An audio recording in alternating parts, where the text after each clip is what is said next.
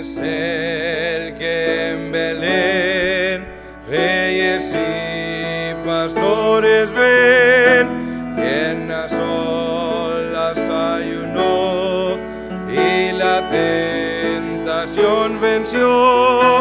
Es Jesús, que bella historia, mi Señor, el Rey de gloria, a sus pies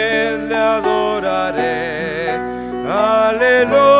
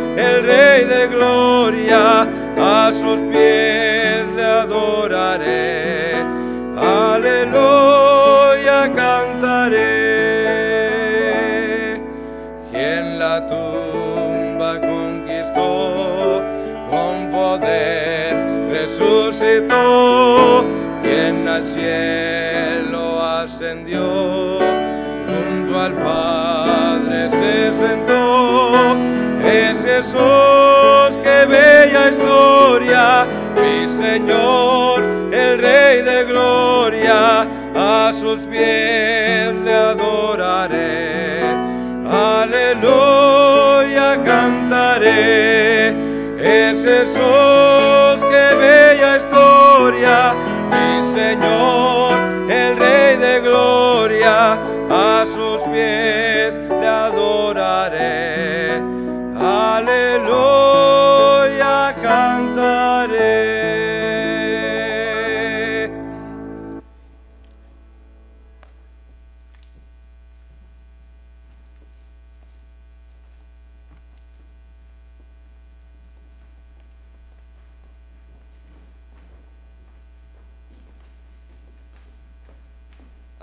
pierden los abuelos por morir jóvenes, ¿verdad?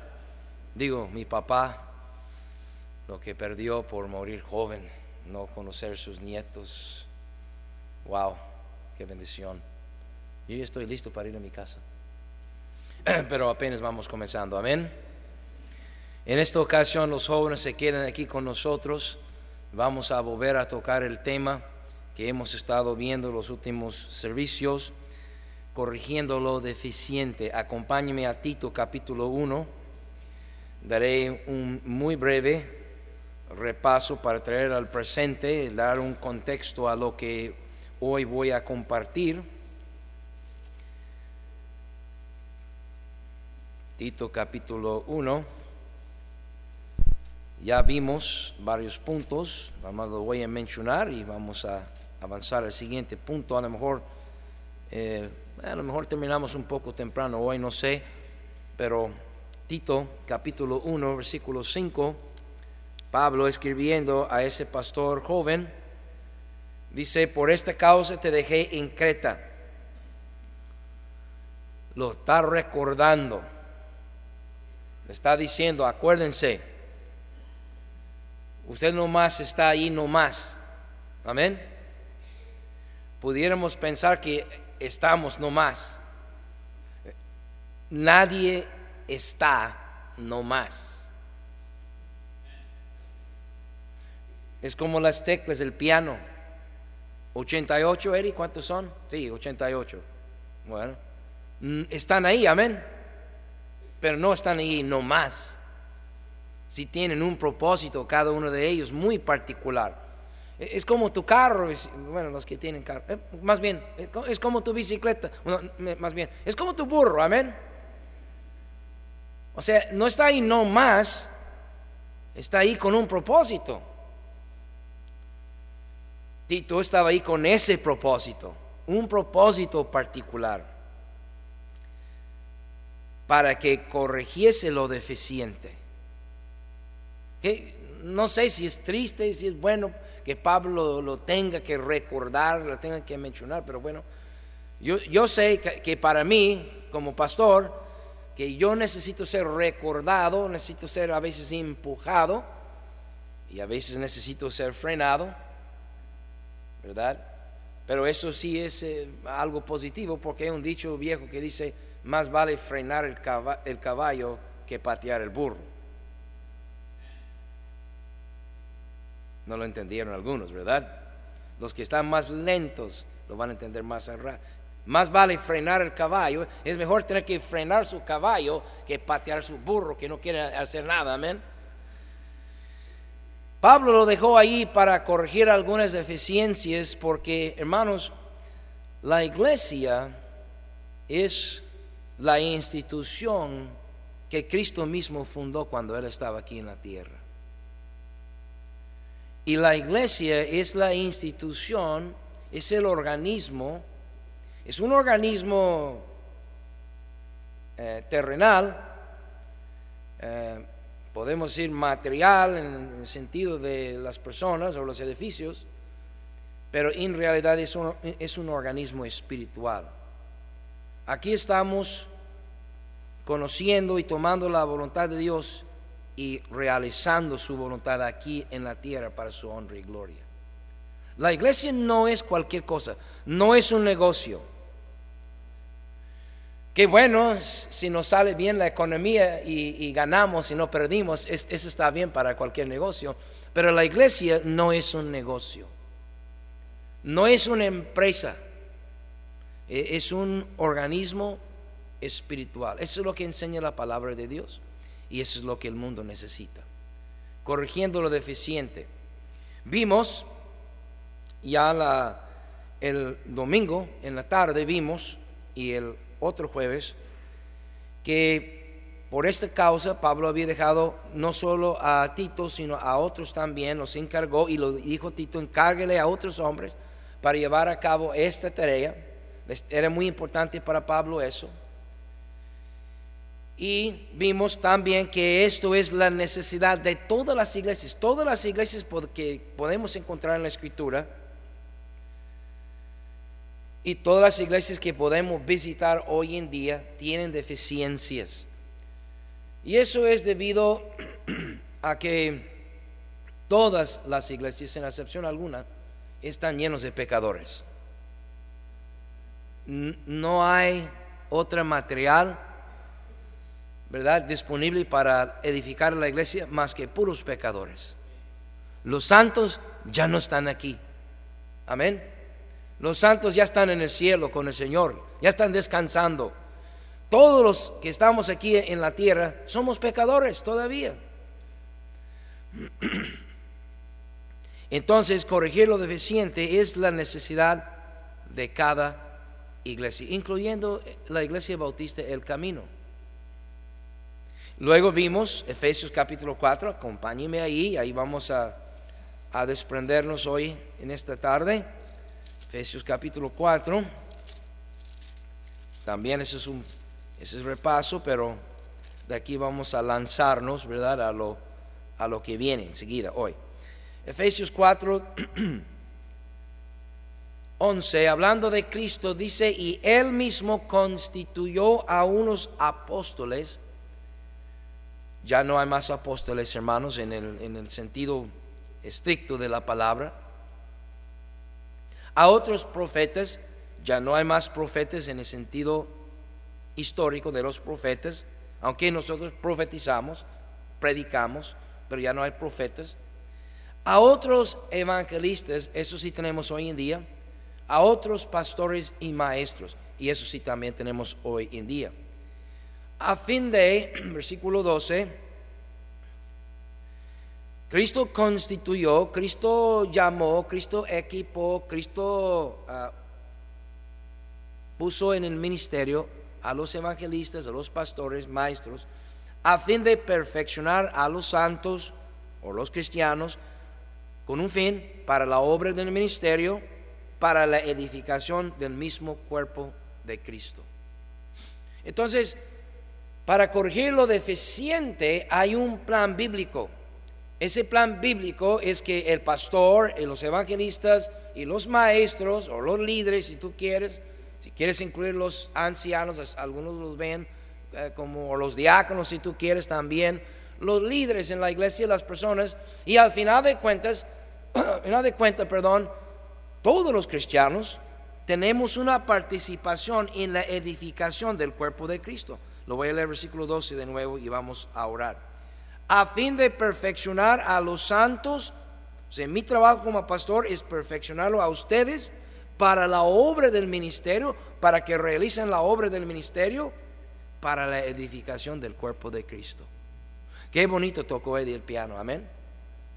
Qué bonito tocaron todos los de, ah, aquí de la orquesta. Qué bonito cantó mi hijo. Y eso nos edifica. Mi trabajo como, pastor es asegurar, ver cómo que suceden estas cosas. No que los haga yo, sino que alguien los haga. Está limpio el templo. Gracias hermanos, ustedes que limpien constantemente el templo.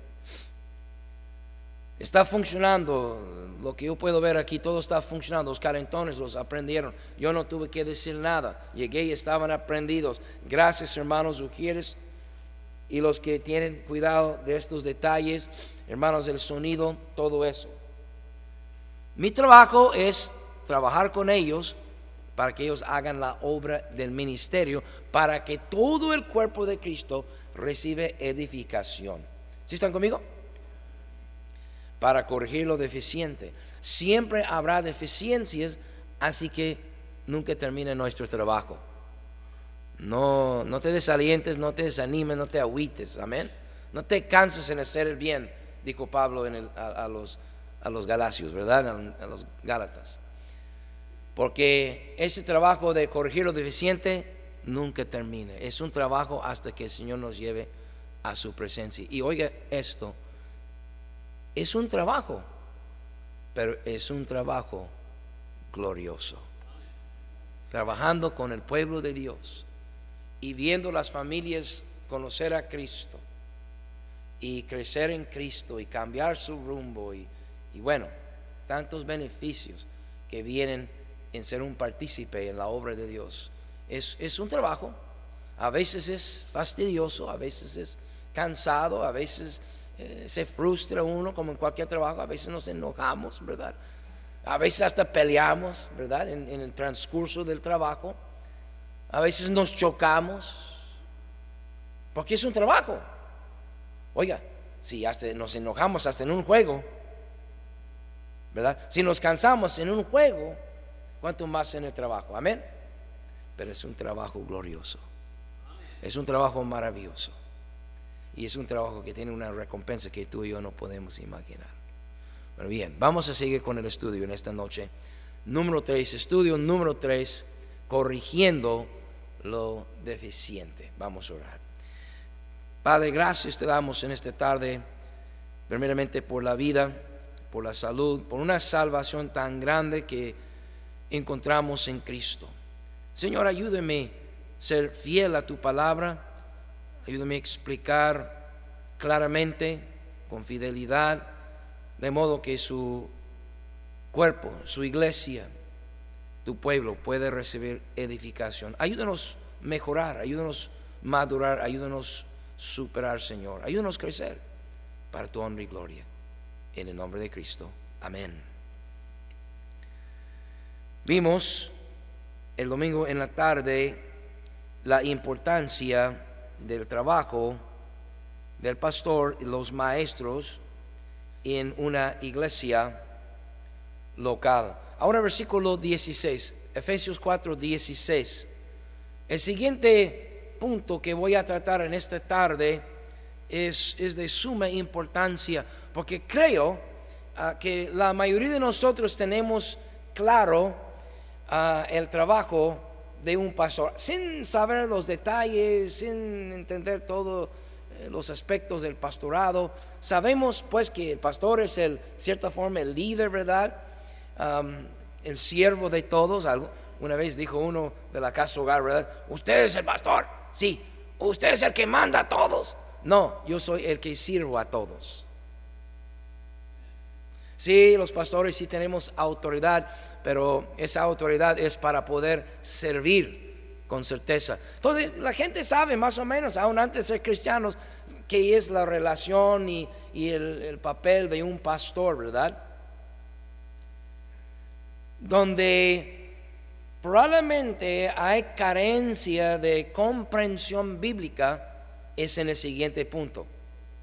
Versículo 16. De quien todo el cuerpo bien concertado y unido entre sí por todas las coyunturas que se ayudan mutuamente según la actividad propia de cada miembro, recibe su crecimiento para ir edificándose en amor.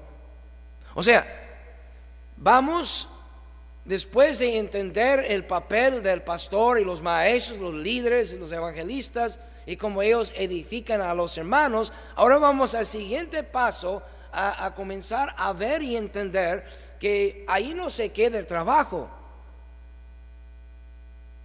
Si me permite la ilustración, si no se ofenden algunos de ustedes, ¿verdad? Y los de ahí en, ah, en el internet, No se ofenden, no es una crítica, solamente para que me puedan entender bien el punto.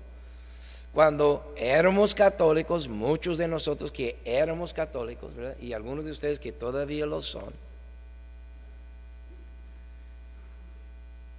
íbamos a la, a la misa, íbamos a la católica y el, sacerdote, el padre, hacía su, lo que él hacía la misa, ¿verdad?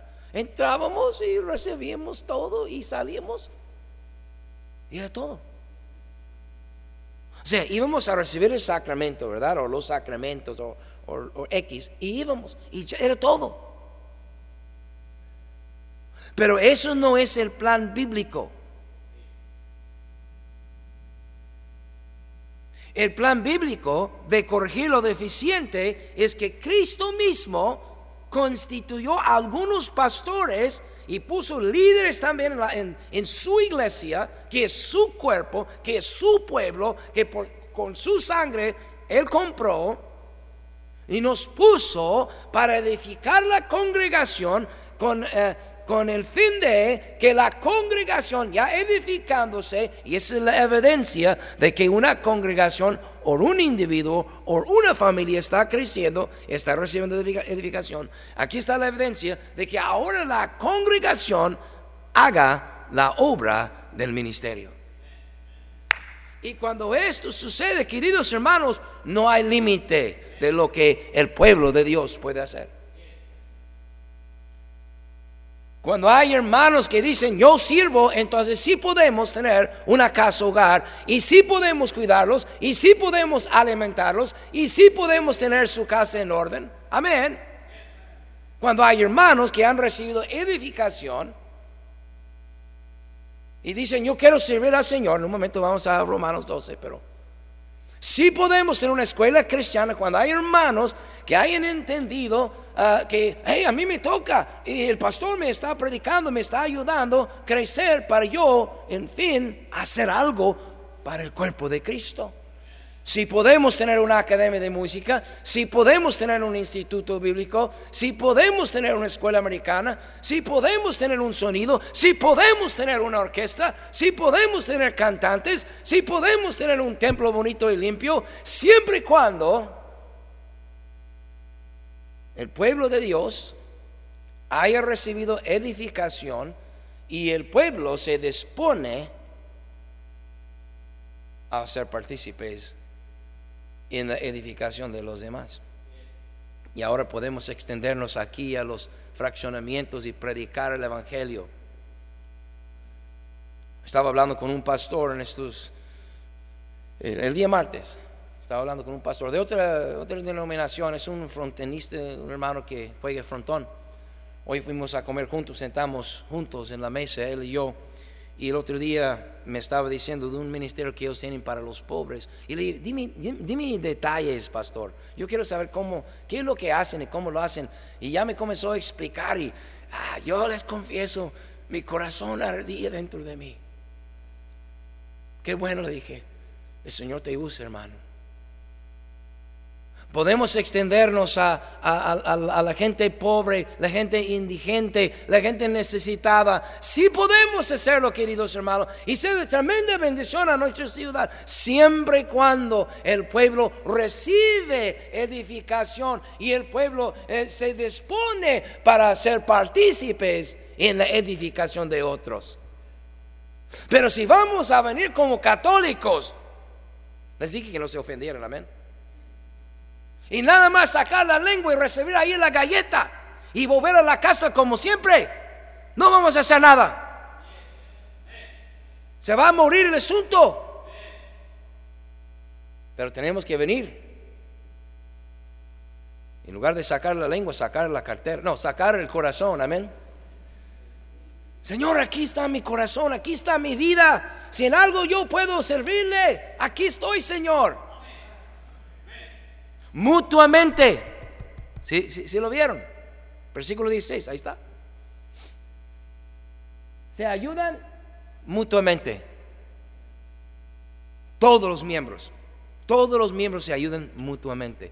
Y ese principio bíblico, ese concepto, esta verdad es crucial para una, tener una, una, una iglesia sana. Tú puedes tener una iglesia rica que no es sana. Tú, puedes tener una, una, iglesia lujosa que no es sana. Tú puedes tener una iglesia con miles y miles de miembros que no es sana. Pero cuando tú tienes una iglesia donde la congregación se ayuden mutuamente, aunque sean pobres, es una iglesia sana.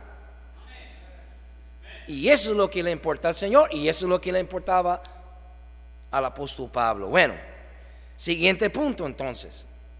Romanos capítulo 12. Ya vimos que el llamado del pastor es edificar a los hermanos para que ellos también agarren las riendas ahí, ¿verdad?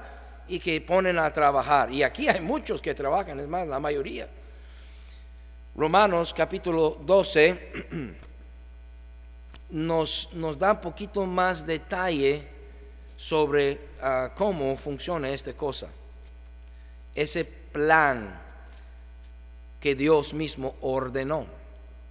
Romanos 12, versículo 1. Así que hermanos, os ruego por las misericordias de Dios que presentéis vuestros cuerpos en sacrificio vivo, santo, agradable a Dios, que es vuestro culto racional. Pablo no está escribiendo a pastores, aquí está, escribiendo a los creyentes en Roma. Está, está escribiendo a la GRE, a, los cristianos comunes del entonces. Y les dice, hermanos, tu responsabilidad, lo razonable, su servicio razonable, su culto razonable, su servicio a Dios razonable es una entrega total. ¿Por qué es razonable una entrega total? Bueno, porque Él nos rescató de una condenación eterna. Y no solamente nos rescató de, ir a la condenación eterna, sino nos prometió una gloria eterna. O sea, yo ya no voy a la condenación por lo que Cristo hizo por mí y en, lugar de no ir allá, voy a la gloria eterna. Esta vida es un vapor en un dos por tres. Ya no estamos. Y vamos a pasar toda la eternidad en algún lugar, en alguna, algún estado de existencia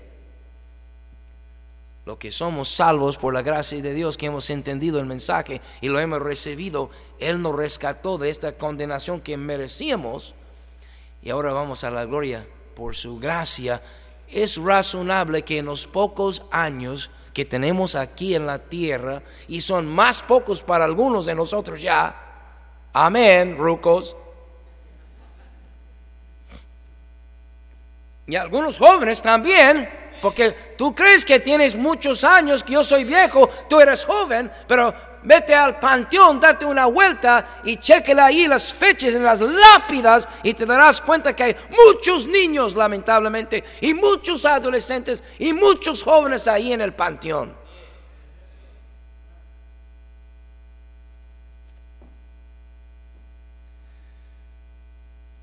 Entonces, ese es nuestro culto racional. Razonable, pues, servir a Dios. ¿Usted está sirviendo a Dios? ¿O usted nomás es un bautista católico todavía? Usted viene y sacas la lengua al pastor, ¿verdad? cuando no estoy viendo, me volteo y al pastor, ¿verdad? Y te vas a tu casa igual. O vienes con esa actitud, Señor, aquí está mi cuerpo, te lo ofrezco vivo, te lo ofrezco santo, yo quiero vivir agradable a ti, Señor, pues eso es lo racional para mí. Versículo 2, no os conforméis a este siglo, no sean cristianos mundanos. Sean luz entre las tinieblas. No os conforméis a este siglo o a este mundo, sino transformaos por medio de la renovación de vuestro entendimiento. ¿Para que vives tu mejor vida hoy? No, aunque yo quisiera que tuviese tu mejor vida hoy. No, para que comprobéis cuál sea la buena voluntad de Dios, que es agradable y perfecta. Digo pues, por la gracia que me es dada a cada cual, si tienes tu Biblia abierta allí, una pluma subraya cada cual y ahí en paréntesis ponte tu nombre. Tú eres el cada cual. Hermano, cada cual, ¿cómo estás el día de hoy? Amén que está entre vosotros, cada cual, cada quien que está entre vosotros, que no tenga más alto concepto de sí que el que debe tener, sino que piense de sí con cordura, conforme a la medida de fe que Dios repartió a cada uno, porque de la manera que en un cuerpo tenemos muchos miembros, pero no todos los miembros tienen la misma función, así nosotros siendo muchos, somos un cuerpo en Cristo y todos miembros los unos de los otros, así como las teclas en el piano. Hay unos que tocan una nota bajito, ¿verdad? Y, otros bajito ahí, ¿verdad? Y hay otros, unos blancos y unos negros, así como la congregación, amén. De manera, versículo 9, versículo 6, de manera que teniendo diferentes dones según la gracia que nos es dada, si el de profecía, úsese conforme a la medida de la fe o si de servicio en servir, o el que enseña en la enseñanza. Algunos de ustedes deben de ser maestros de escuela dominical. Y nada más vienen a sacarnos la lengua. ¿Les gustó eso de la lengua, verdad? El que exhorta en, exhortación, el que reparte con liberalidad, es el que da, gloria a Dios. El que preside con solicitud. El que hace misericordia con alegría. Mira, yo no soy el más misericordioso de la congregación. En esa área no me dotó Dios. Yo, yo no soy, yo no siento mucha misericordia para otros, pero gracias a Dios hay hombres y hay mujeres en nuestra congregación que están sobrellenos de misericordia. Así tiene que funcionar. No todos podemos estar llenos de misericordia, porque si todos estuviéramos llenos de misericordia, pues ya no, no habría orden. Porque el que está lleno de misericordia, aunque él diga no está bien, de todos modos está bien porque está lleno de misericordia. ¿Están conmigo? Luego dice, el amor sea sin fingimiento. Aborrecer lo malo seguir lo bueno. Amados los unos a los otros con amor fraternal en cuanto a honra, prefiriéndoos los unos a los otros. En lo que requiere diligencia, no perezosos, fervientes en espíritu, sirviendo al Señor. Gozaos en la esperanza, sufridos en la tribulación. O sea, hay que aguantar un poco, hermanos constantes en la oración, compartiendo para las necesidades de los santos, practicando la hospitalidad. Bendecid a los que os persiguen, bendecid y no maldigáis. Gozaos con los que se gocen, llorar con los que lloran, unánimes entre vosotros, no altivos, sino asociándoos con los humildes. No seáis sabios en vuestra propia opinión. No pagáis Ah, perdón, no paguéis a nadie mal por mal, procurad lo bueno delante de todos los hombres. Si es posible, en cuanto depende de vosotros, estad en paz con todos los hombres. Está hablando ahora sí, yo creo que ahí está hablando de los mundanos, no está hablando de los hermanos. Deberíamos estar en paz con los hermanos todo el tiempo. A veces es difícil estar en paz con el vecino, ¿verdad? No lo digo de mi vecino, aunque a veces es difícil estar en paz con mi vecino. Pero los que nos dan lata, debemos procurar estar en paz con ellos. Dice el versículo 19, no os venguéis vosotros mismos, amados míos, sino dejad lugar a la ira de Dios, porque escrito está, mía es la venganza, yo pagaré, dice el Señor. Así que si tu enemigo tuviera hambre, dale de comer, si tuviera sed, dale de beber, pues haciendo esto, ascuas de fuego amontonará sobre su cabeza. No seas vencido de lo malo, sino vence con el bien el mal. Luego en 1 Corintios capítulo 12 también 1 de Corintios capítulo 12, Pablo, ya dirigiendo sobre otro tema, pero utiliza la misma ilustración. Está utilizando Pablo la ilustración o la comparación de un cuerpo humano para describir el funcionamiento de la iglesia.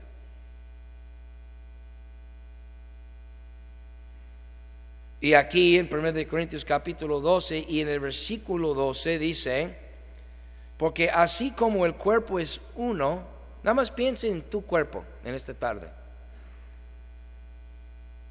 Y tiene muchos miembros, pero todos los miembros del cuerpo, siendo muchos, son un solo cuerpo.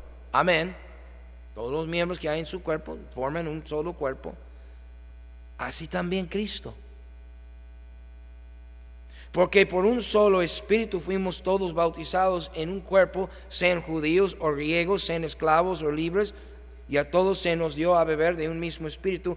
Además, el cuerpo no es un solo miembro, sino muchos. Ahora, no dudo que él está hablando de todos los cristianos en general, pero cuanto más cuando lo aplicamos a una congregación local.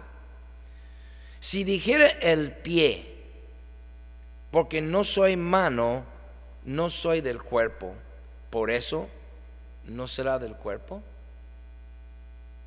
Pues yo no soy el pastor. Pues yo no soy el encargado. Por eso no eres del cuerpo.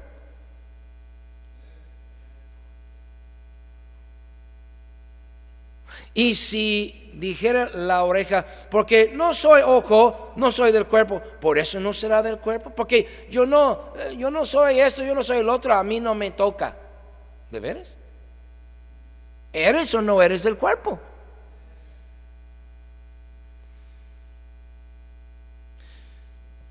Si todo el cuerpo fuese ojo, ¿dónde estaría el oído? Si todo fuese oído, ¿dónde estaría el olfato? Mas ahora Dios, no el pastor, Dios ha colocado los miembros, cada uno de ellos en el cuerpo como Él quiso. Y no dudo que eh, el, que, el que leó, el que escuchó la carta pensó en el cuerpo humano, pero seguimos leyendo y lo que está hablando Pablo no es el cuerpo humano, excepto está utilizando el cuerpo humano como una ilustración. Él está hablando del cuerpo de Cristo, está hablando de la iglesia. Dios ha colocado en la iglesia, en esta iglesia local, o si usted no visita de otra iglesia, también en tu iglesia local, Él ha colocado cada quien comenzando desde el pastor para abajo o del pastor para arriba, como tú quieres verlo, como Él quiso, porque es su cuerpo de Él. Ahora, Dios me dio ese, ese pensar, a menos yo digo que Dios me lo dio, si, si yo lo escuché en algún otro lado, eh, entonces, pero no recuerdo, ¿verdad? ¿Cuántos de ustedes dan gracias a Dios que en tu cuerpo están presentes todos los miembros. Yo sé que en nuestra congregación hay unos cuantos, ¿verdad? Que tienen, eh, les falta un miembro o la mitad de un miembro, ¿verdad? No, dije nombres, o, este dedo, o este dedo, ¿verdad? O, no sé sus pies, ya no veo sus pies, amén. Manténlos tapados, por favor. Eh, entonces, pero ¿cuántos, ¿cuántos de ustedes tienen dos orejas? Levánteme la mano. ¿Cuántos son flojos y no quieren levantar la mano? Todos tienen dos orejas. Y tú das gracias a Dios que tienes dos orejas, amén por dos ojos, dos manos, diez dedos, ¿verdad? Damos gracias a Dios que todo el cuerpo está intacto, que tenemos todos los miembros presentes. Pero nada más con eso estamos contentos.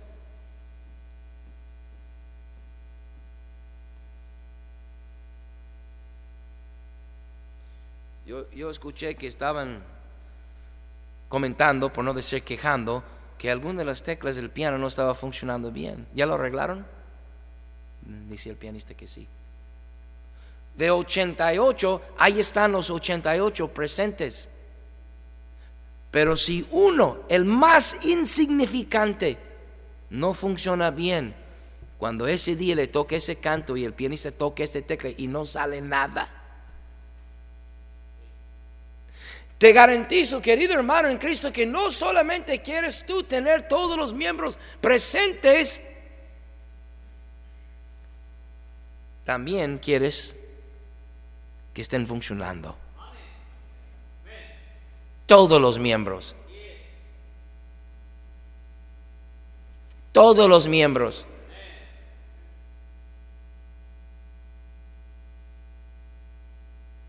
Porque si tienes un miembro que está allí, vamos a poner el brazo, por ejemplo, a mi diestra, la que agarra la raqueta, esa. Aquí lo tengo, pero no lo puedo levantar porque no, no funciona bien. No hace su función. Yo voy a jugar fontenes nomás con la izquierda. ¿ah? Y, y, voy a estar, y, el brazo tirando allá, loco. ¿Verdad? Y, no estoy burlando. Yo, yo sé que hay gente que tiene problemas de sí, del, del, organismo. No estoy burlando, no, no, no, no malentienden. Pero así como se ve mal y así como se siente mal y así como no funciona bien el cuerpo, así la iglesia, aunque el miembro está presente, si no está llevando a cabo su propósito en ese cuerpo y Dios lo colocó ahí para llevar a cabo un propósito. Pero si no lo está llevando a cabo, es como un ojo que no ves. Ahí está, toda la gente piensa que tú ves bien ahí, pero tú no ves. Es como ah, ah, un oído, ¿verdad? La oreja y luego el oído, todo, todo el funcionamiento. Ahí lo tienes, te ven la oreja, ¿verdad? Y te dicen, hey fulano, y no, no hagas caso. Hey fulano, y no haces caso. Y, y dice, ¿este qué? ¿Por qué? Es que no funciona bien este oído.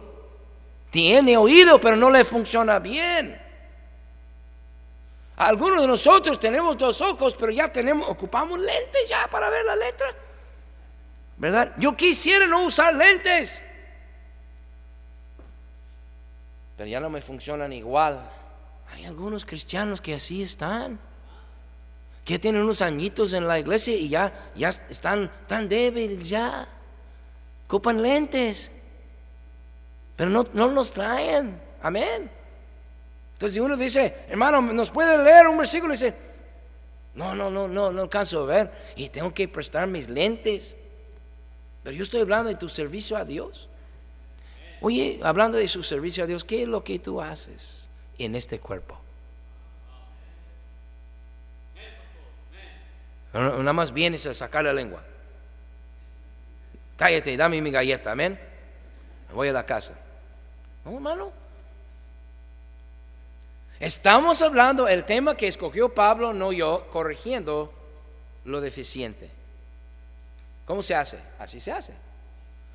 El Señor ubica un pastor, unos líderes, unos asistentes del pastor, unos diáconos, unos maestros, etcétera, ¿verdad? En la iglesia y ellos tratan de edificar, pues en este caso Charlie, ¿verdad? Eh, en este caso el joven este, Tavares cuando era soltero, lo tratamos de, corregir, lo tratamos de, mantener en línea, qué difícil tarea, esos chamacos, ¿verdad? Rebeldes quieren los dos de ellos. ¿Por qué los dos se sentaron justo enfrente? Ni modo, ¿verdad? Aquí están. Y uno batalla y uno ora y uno llora y uno predica y uno patea y uno babea y todo. Ah, que ni vengan a la iglesia esto, mire, mejor al canal con ellos. No, no, no, uno tiene que seguirle, y seguirle, y seguirle, y seguirle, y seguirle, y seguirle. Y si lo sigue bien uno trabajando, de repente esto se edifican un poco. Y comienza a haber una transformación de su entendimiento. Comienzan a razonar, comienzan a ver las cosas como sus padres quisiera que vieron hace muchos años, pero eran muy necios. Pero Dios comienza a transformar su, su manera de pensar, su manera de entender las cosas, su manera de ver las cosas. Y por eso ellos ya de su propia voluntad, no a fuerza, de su propia voluntad, ya no quieren fumar la droga. Hablando de fumar. ya no quieren ah, tomar, ya no quieren andar allí con los vaguillos del barrio, ya quieren andar en la pandilla. Ya no quieren poner más tatuajes y orejas, eh, ¿cómo se llama? aretes. ya no quieren aretes, parecen puercos con aretes en la nariz, en el labio, y parecen demonios. Pero ya no quieren hacer estas cosas. Ya quieren ir a la iglesia. Ya se hicieron aleluyas.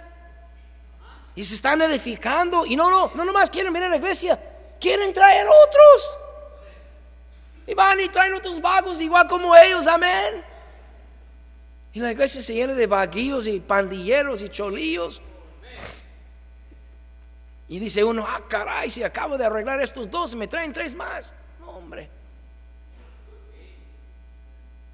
Pero como ya trabajamos un tiempo y se edificó uno como hermano Danny, y se edificó otro como hermano Maye, y se edificó otro como hermano fulano, entonces ellos, yo les digo, hey, ¿sabe qué? Mire ese cholillo, échale, Acuérdense cómo llegó el Charlie. Acuérdense cómo llegó el Tavares. Eran unos monstruos.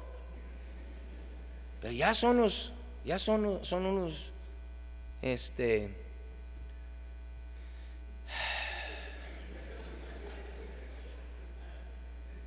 son unos hombres de Dios.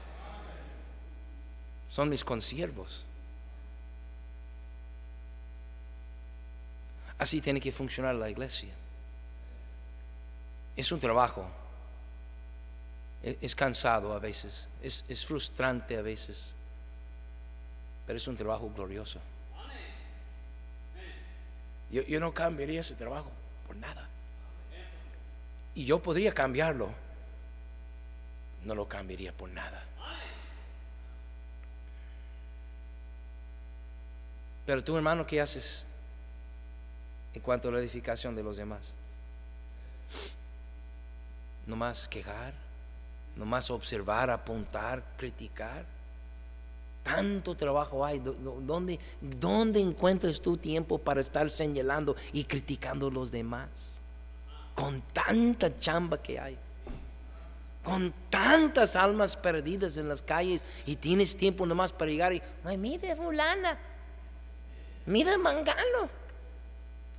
Pues mide el espejo. Amén. Allí está tu chamba en el espejo. Que es el siguiente punto, mi bosquejo, pero yo no quiero llegar ahí en esta noche. Déjeme sacar la vuelta al asunto aquí. Porque...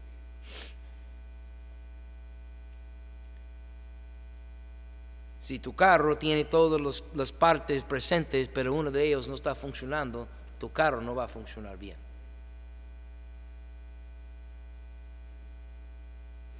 Eh, si hermana tienes eh, todo ahí en su cocina, todo bien armada, tienes una estufa de, cuatro quemadores y hasta horno tienes para hacer galletas. Ah, pero te, vas a prender el horno y, le das vuelta y hace así. Pero nunca aprende.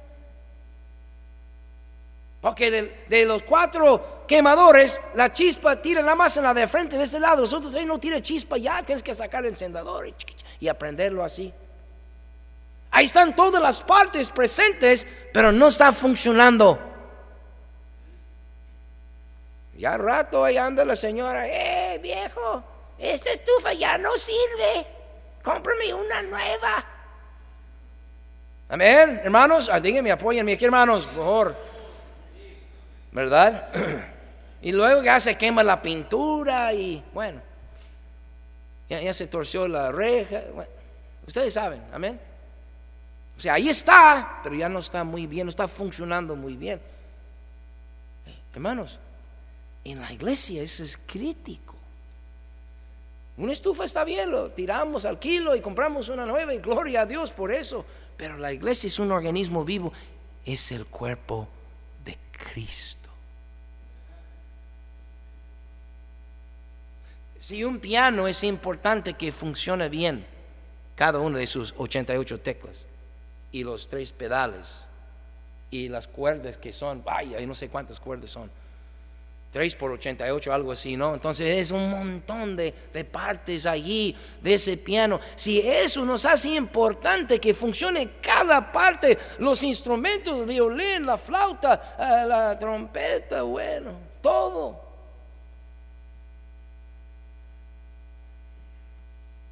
¿Cuánto más el cuerpo de Cristo, hermanos? Yo me gozo de, tener una participación, me siento indigno, yo les confieso, yo sé que soy, no, no soy eh, todo lo que debo yo de ser para edificar el cuerpo de Cristo, pero sigo en la lucha. Es como el front y yo llego a la cancha y casi siempre me tengo que disculpar con los otros compañeros. Le digo, mira, gracias por aguantarme. Hay algunos que no me aguantan. Entro y se me regañan, y me gritan, y, entonces me desaniman, ¿verdad? Pero hay otros que me dicen, no, está bien, no te preocupes, lo vamos a ir, ya ves, y, me, apoyan, ¿verdad? Eh, yo, yo, no soy todo lo que debo de, de ser, pero, pero sigo entrando al juego, me sigo presentando en la cancha, me sigo estirando la raqueta para tirar la bola. Me, sigo yendo aunque me avergüencen allí delante de todos. Pero sigo esforzándome. En cuanto al cuerpo de Cristo, cuánto más importante, hermanos. Y vuelvo a preguntar, ¿cuál es tu función en el cuerpo de Cristo? Nada más llegas y se siente. Dame mi galleta, ¿verdad? la hostia. Ah, ya, te vas a tu casa. ¿Verdad? No, cada miembro tiene una función. Pastor, yo no hago nada. Entonces yo soy como que nada más que viene y cuelga la lengua. Sí. Pero ¿qué puedo hacer? Bueno, el hermano Pablo nos invitó para el sábado, amén. Ay, pastor, yo no sé cómo ganar almas. Yo tampoco sé. ¿Cómo? No, yo no sé. Es más, yo no gano almas. El único que gana almas es el Señor. Amén. Yo nomás comparto el mensaje y tú puedes compartir el mensaje. Es más, algunos de ustedes que nunca van a evangelizar son muy buenísimos, son buenísimos para compartir el mensaje. Porque un mensaje de la hamburguesa, un mensaje de los tacos, un mensaje de la comida china, un mensaje de la birria, un mensaje de la tienda, de las Américas, de no sé qué, cuántas cosas andas tú publicando allá. Oye, te invito, que mire que acá que está re bueno, que yo lo cobré. Pues ya, ya, calaste a Cristo, ¿verdad? ¿Ya está en su corazón Cristo? Pues nada más dígale a la gente, hey, ven, te invito a la iglesia. Y te voy a, mire este folleto, sáquele sin folleto. Le dimos volantes ahorita, saque el volante.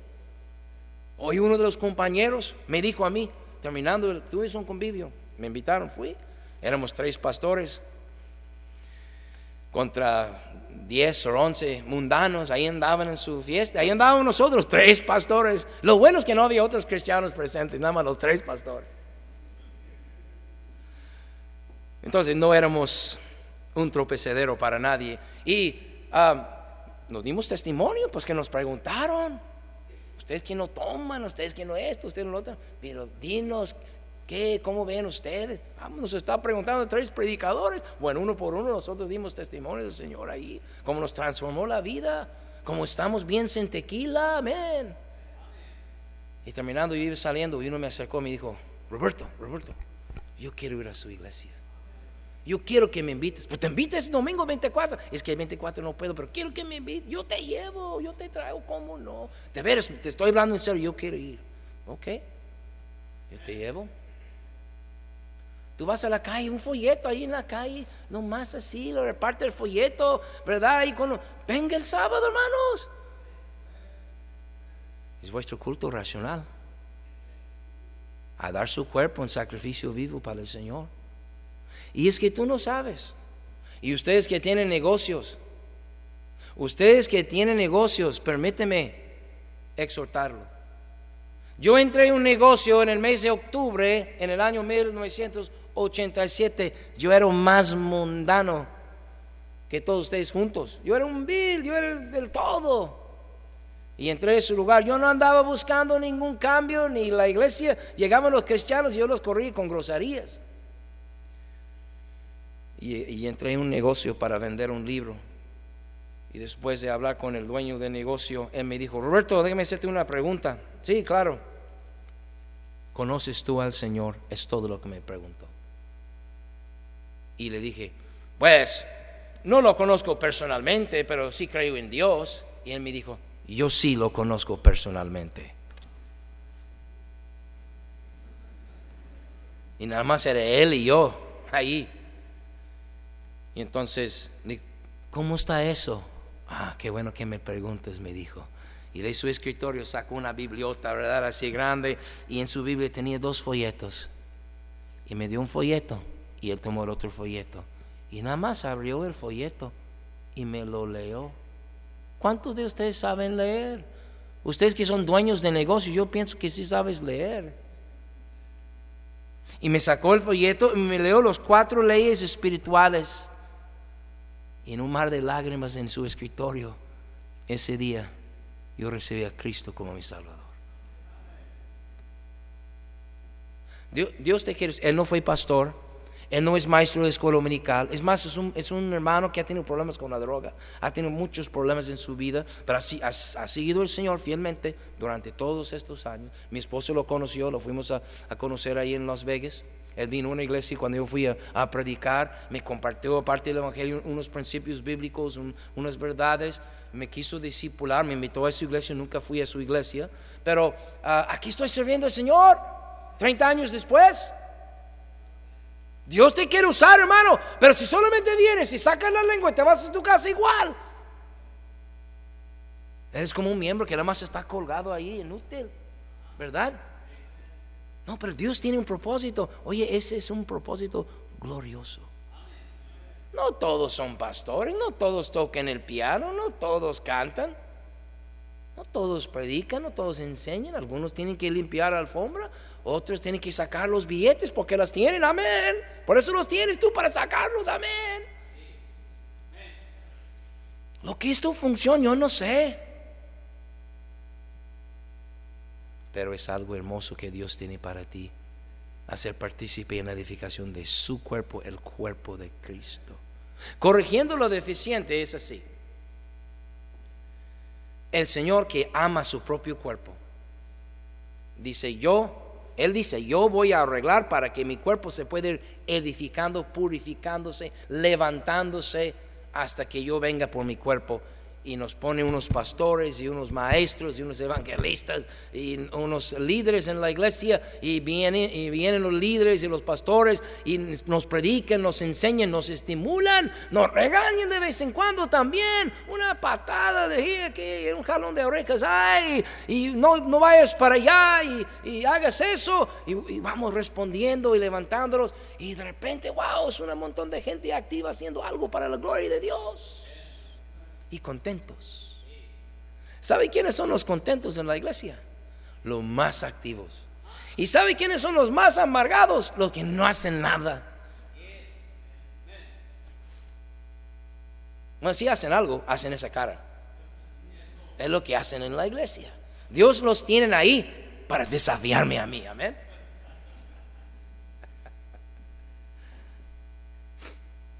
Corrigiendo lo deficiente. Mire, el Señor nos ha puesto en este lugar, aquí en Valle Cueros de Venado, en una propiedad como tenemos, con instalaciones como tenemos. Muy pocas iglesias en todo el país de México tienen lo que nosotros tenemos. Yo todavía tengo ganas y hasta este momento todavía tengo salud y tenemos un buen rumbo. Lo que sigue depende de ti. Ya no depende de mí. Yo ya marqué el paso, yo ya les inculqué, ya los eduqué, ya los preparé, ya muchos preparados, y muchos se fueron. Muchos bien preparados se fueron. Charlie se fue, Francisco se fue, Rubín Cabrera se fue y otros han ido, ¿verdad? Entonces, Eric y Gloria se fueron. Oren por la hermana Gloria, por favor. Está bateando con su embarazo. Está estable, está bien, pero oren por ella, hermana Lorena. Y, pero aquí, hablando de la casa, nos toca a todos, hermanos, hacer algo. No criticar los que están haciendo o no haciendo, simplemente hacer lo que nos toca hacer. Amén. Y cuando hacemos eso, lo deficiente se va corrigiendo de la forma que el Señor lo desea. Y es hermoso. Esa corrección es, es, hermosa, esa corrección. ¿Verdad? Que el Señor nos diga, eso no está bien. Y si está bien, Señor, tienes razón. Yo ando mal, yo ando flojo, yo ando rebelde, yo ando chismoso, yo ando lo que ando, ¿verdad? Y está bien, Señor, me arrepiento, ¿verdad? Voy a arreglar, voy a hacer, voy a disponerme, voy a poner el orden de, de los hermanos para hacer algo útil con la vida que tú me has dado. Qué bendición. Amén. Hubiera querido tener toda la congregación aquí, ese es el grupo más pequeño, pero bien, se grabó. Ahí está en el internet para que lo comparte con nosotros, hermanos. Digo, si es que te haya sido de bendición. Y si no, nomás ahí en la salida, en lugar de saludarme, sácame la lengua. Vamos a orar.